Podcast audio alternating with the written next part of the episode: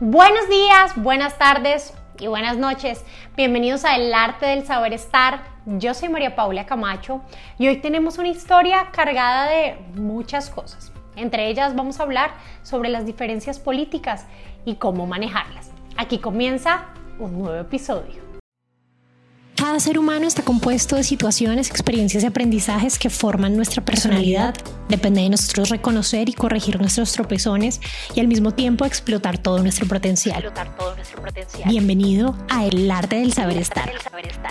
Un podcast de sus historias, historias sin etiquetas Aquí aprenderemos por medio de sus experiencias. Contaremos sus historias y las descompondremos desde la etiqueta, el protocolo y el saber estar para saber qué hacer frente a ellas, cómo manejarlas. Aquí comienza un nuevo episodio. Un nuevo episodio. Advertencia. Todos los lugares, fechas y nombres han sido modificados a discreción por respeto a los protagonistas. Las historias serán contadas tal y como me llegaron a mí. Hoy voy a presentarles la historia de Natalia, una mujer que vive conflictos con su familia por sus diferencias políticas. Estoy segura que más de uno se ha enfrentado a una situación por el estilo, sobre todo en este momento con respecto a la política, no importa el país en el que estemos, sobre todo en Latinoamérica, está viviendo una crisis importante con respecto a la política y sus dirigentes. Así que vamos a comenzar con esa historia. Me transformo en Natalia y comenzamos. Hola María Paula, el día de hoy te quiero contar mi historia. Tengo 25 años y vivo con mis papás y hermano. Toda mi vida he sido muy feliz, pero hay ciertas situaciones en mi familia que no siempre me hacen sentir tranquila. Mi hermano es mayor, por lo cual siempre lo he tomado como un ejemplo. Por cosas de la vida entró a una universidad en la que la mayor parte de las personas que estudia allá es un poco conflictivo en temas políticos. Él siempre ha sido una persona muy extremista. Tiene que ser blanco o negro porque si no, no funciona. En mi ciudad hay un político muy querido por muchos, entre esos mi familia, mis papás y yo, desde un partido político de centro derecha y los ideales de mi hermano aparentemente son muy de izquierda. Él siempre en cada conversación mete cualquier temática de política, casi siempre en la hora de la comida o cuando nos reunimos. A veces hasta viendo las noticias, por cualquier lado se mete para, según él, tratar de hacernos entender que lo nuestro está equivocado. Es lo que hace fulanito, está loco, tiene poca inteligencia, vea cómo maneja el país, vea lo que hace y muchas cosas más despectivas hacia las personas de la política. Los que lo siguen y los que están relacionados con ellos, además de que es algo repetitivo, es algo que ha llegado a causar mucha discordia en mi casa, a veces en reuniones familiares. Antes yo le peleaba mucho a él, pero ahora mis papás y yo hemos decidido callar ante los comentarios que él hace continuamente, además de evitar todos los demás temas que tal vez se podrían relacionar políticamente para no generar discordia. Otro de los puntos más difíciles en mi casa es el machismo por parte de mis padres. Entiendo que es la forma en que los educaron. Ellos dicen que su intención no es esa, que simplemente lo dicen para enseñarme o educarme y para que sea una buena mujer. Pero constantemente están los comentarios para mí muy machistas que tienen que hacer que tienes que hacer esto porque eres la mujer de la casa, o tienes que hacer esto otro porque si no, no vas a conseguir marido, no coma más porque se va a engordar, no va a conseguir esposo y muchas más relacionadas. Siempre trato de responderle de la manera más calmada que puedo y tratando de aplicar lo que más puedo el saber estar. Pero a veces me es difícil y respondo, a veces calmada, otras no tanto, que el hecho de ser mujer no me obliga a tener lo que hacer y cosas relacionadas.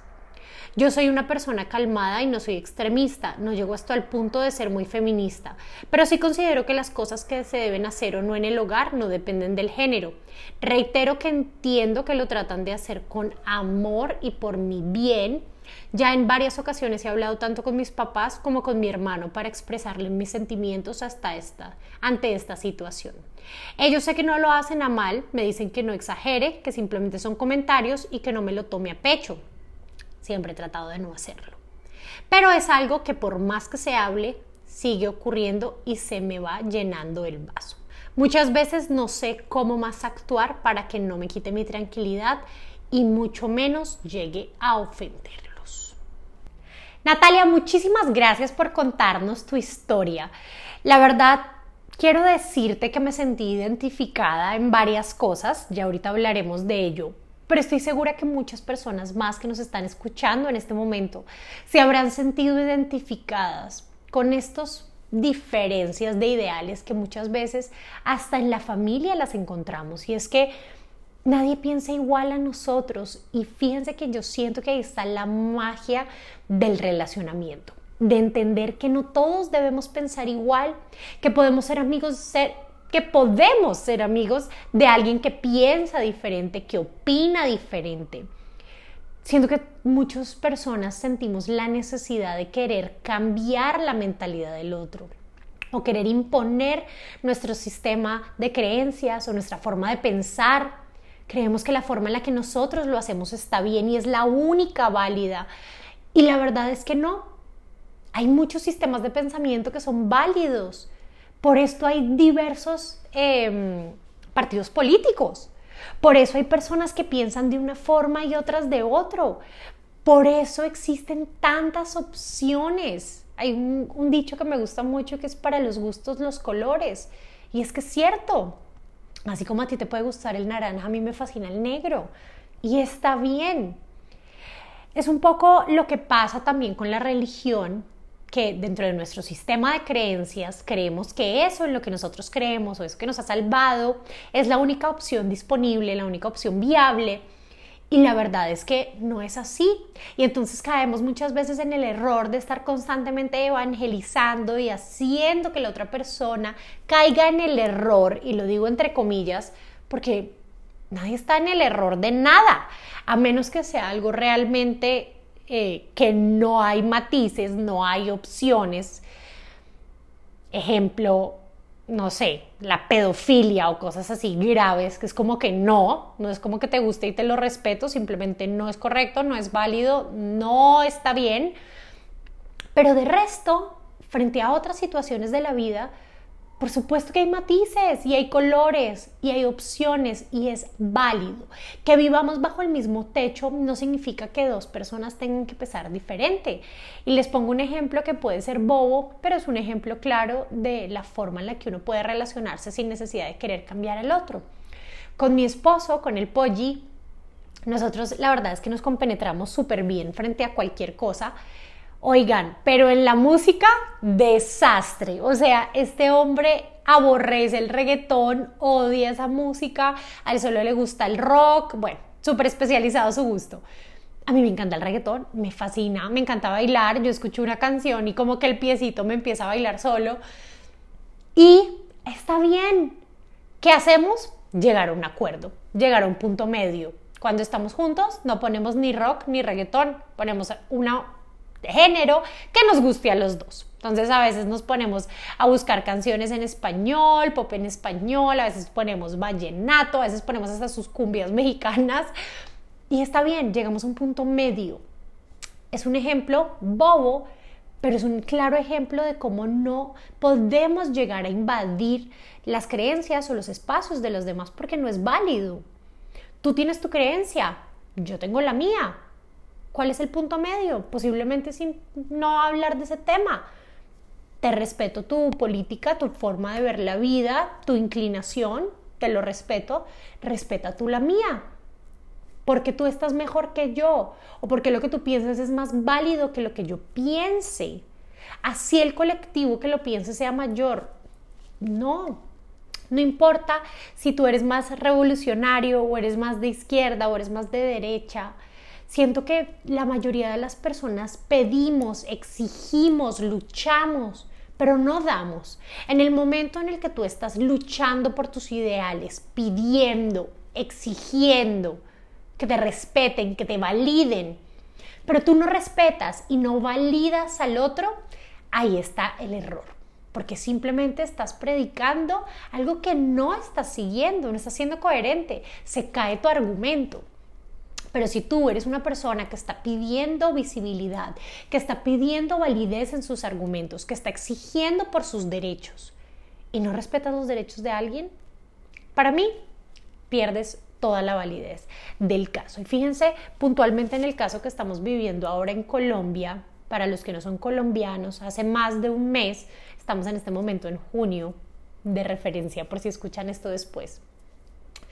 Eh, llevamos más de un mes en un paro nacional que la verdad yo veo lejos de que llegue una resolución por varios temas. El punto de este podcast no es entrar a hablar de política, no es de mi interés abordar ese tema puntual con ustedes, pero sí me interesa abordar el cómo se le ha dado manejo desde las redes sociales y cómo la falta de tolerancia ha escalado esta situación. Todo comenzó siendo pacífico, paz y amor y tal, pero las personas desde su lugar, ojo, y no estoy hablando de quienes han salido a manifestar ni nada de eso, me parece maravilloso quienes lo hayan podido hacer de forma pacífica, lo aplaudo. Me refiero realmente a qué ha pasado a quienes nos quedamos detrás de la pantalla viendo o consumiendo noticias al respecto. ¿Qué ha pasado? Oigan, personas insultando a otras porque no dicen nada al respecto, porque no se pronuncian, personas insultando a otras porque piensan de forma diferente, personas insultando a otras porque defienden a un partido político, a un representante de ese partido político, personas insultándose porque quieren estar hablando constantemente del tema, y es válido, es válido que tú quieras hablar sobre un tema que te apasiona, es válido que tú quieras ayudar a, a, spread el mensaje, a que el mensaje llegue a más personas. Eso es totalmente válido, pero hazlo respetando las ideas de los demás. Hazlo sin imponer, hazlo sin tu ego, sin querer quererte a ti por encima de las demás personas. Tú no eres mejor que nadie, ni peor que nadie. Estamos todos en el mismo nivel. Y eso implica que tu argumento es tan válido como el mío.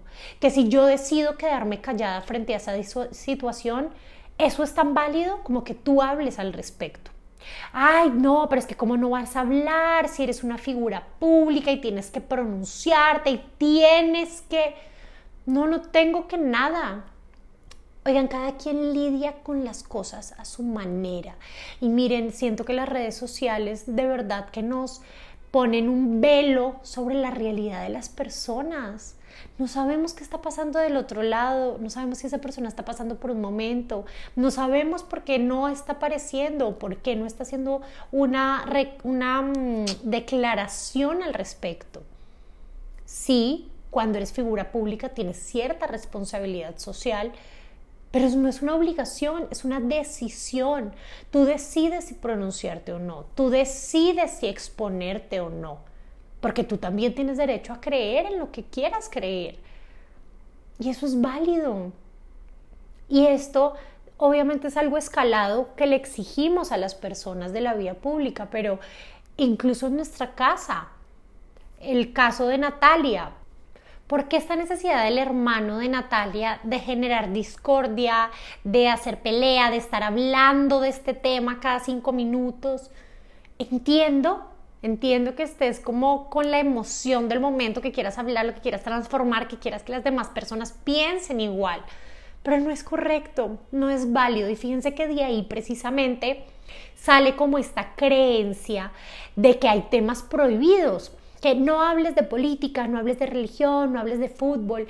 Y creo, tengo en mi mente que ya les había hablado de esto, pero no hay temas tabú.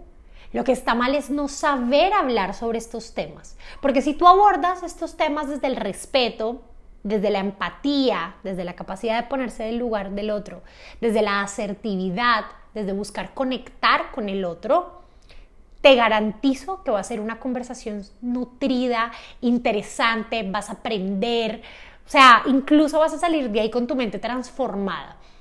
Pero si estás entrando a esa conversación pretendiendo que solo tu argumento es válido y estás cancelando a los demás, desde entrada no estás siendo asertivo, quiere decir que tu conversación no va para ninguna parte, que lo único que vas a lograr es que las personas generen un rechazo hacia eso que tú estás diciendo, por supuesto, porque te estás volviendo monótono, está siendo desgastante el tema, te estás imponiendo, estás dejando que tu ego esté por encima tuyo. Entonces, por supuesto que se vuelve molesto. Y por supuesto que llega un punto en el que, uy, no, ya ni hablemos de este tema porque es que Juan va a empezar a hablar otra vez de política. Ahora, que son temas que se deberían hablar, por supuesto que se deberían hablar. Y uno debería tener la madurez, porque aquí también debe haber madurez. Uno debería tener la madurez, la empatía, la asertividad, el respeto necesario por el otro para poder hablar de esto. Y para poder decir, a ver, cuéntame por qué piensas así. Mm, no estoy de acuerdo, pero válido, te lo respeto. Ah, ¿te gusta esto? ¿No te gusta esto? Y es que así es la vida.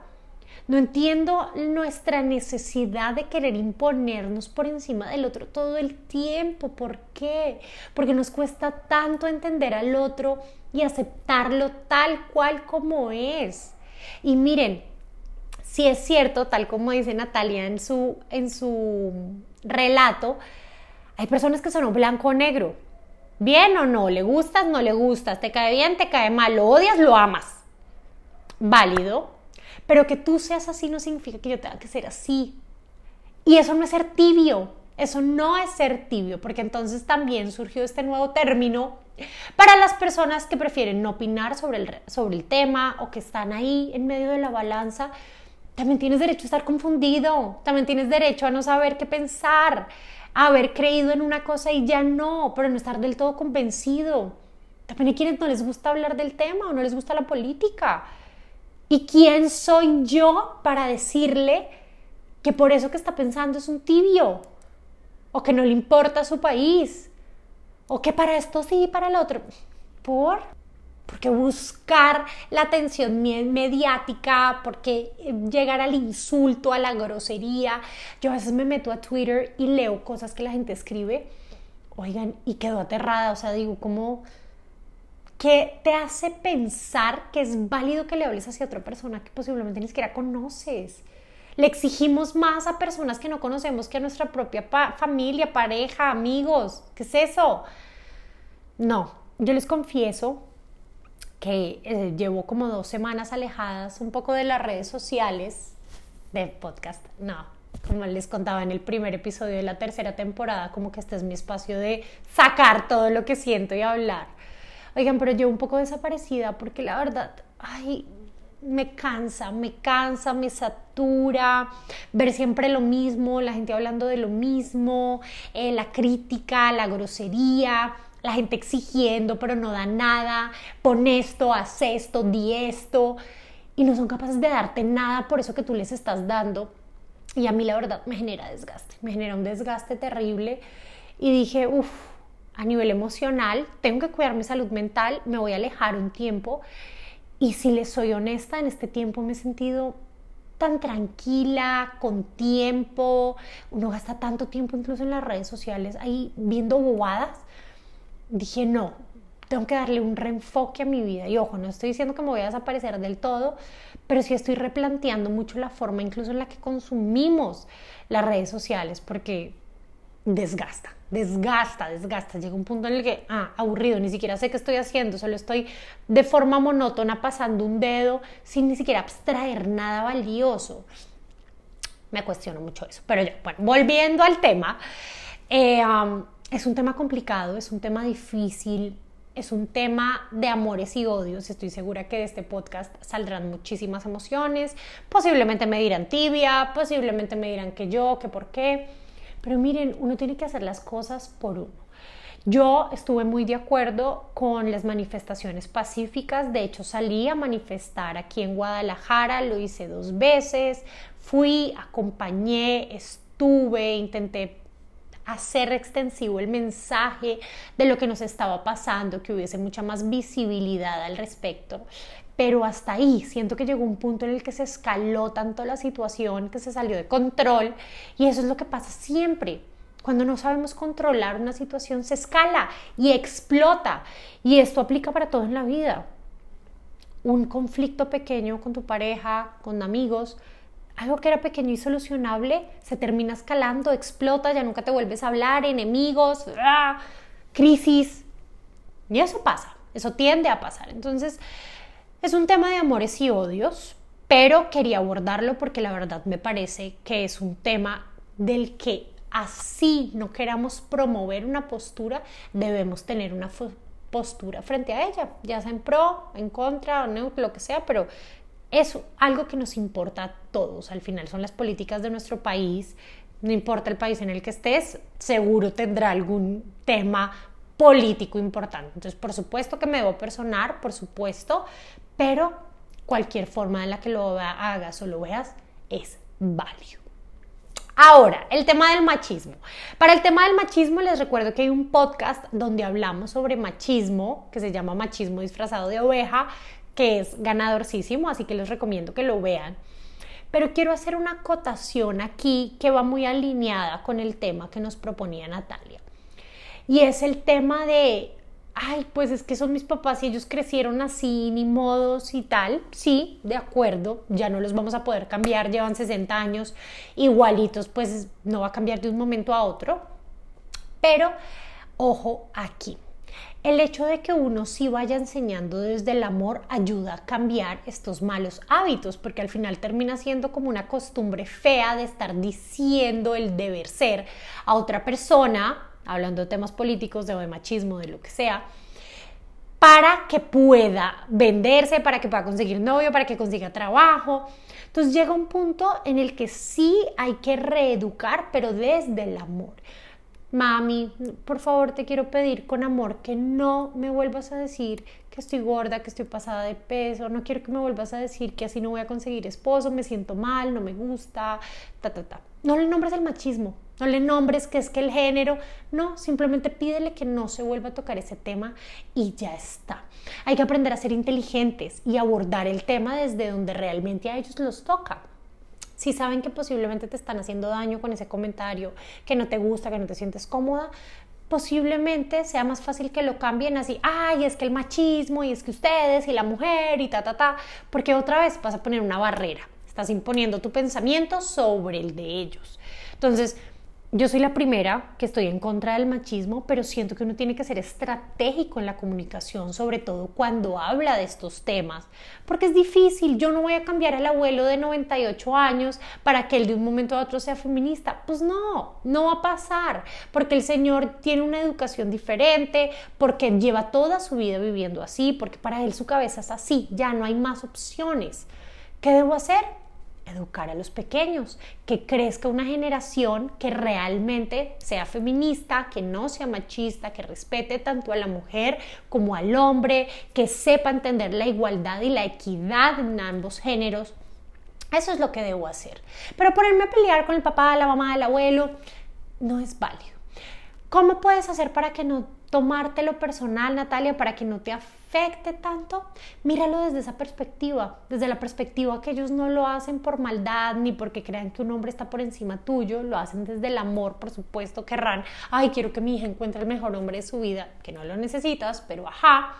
Entonces no te lo tomes personal, simplemente, ah, sí, mami, ya está habla con ellos cuando se den este momento de comentarios, no me gusta mami que me digas así, por favor te lo pido con mucho amor, siempre hablando desde la empatía y desde el amor, entendiendo también sus perspectivas frente a este tema y listo que te resbale.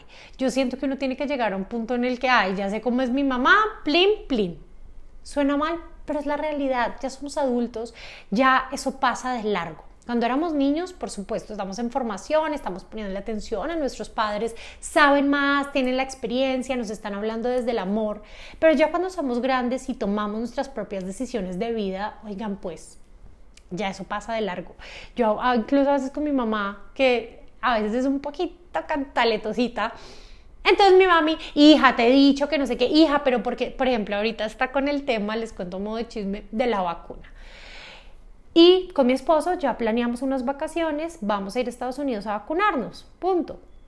Oigan, y mi mamá todos los días, hija, pero ¿por qué no van antes a vacunarse? Hija, pero deberían vacunarse, hija, pero hasta que hoy le dije, ma, no, ya tenemos una fecha programada, ya, por enésima vez, por enésima vez, ya lo vamos a hacer, tranquila, cálmate. Cuando pase, te cuento. Ya, de una, me lo vuelve a preguntar y volverá a hacer el mismo abordaje, pero ya.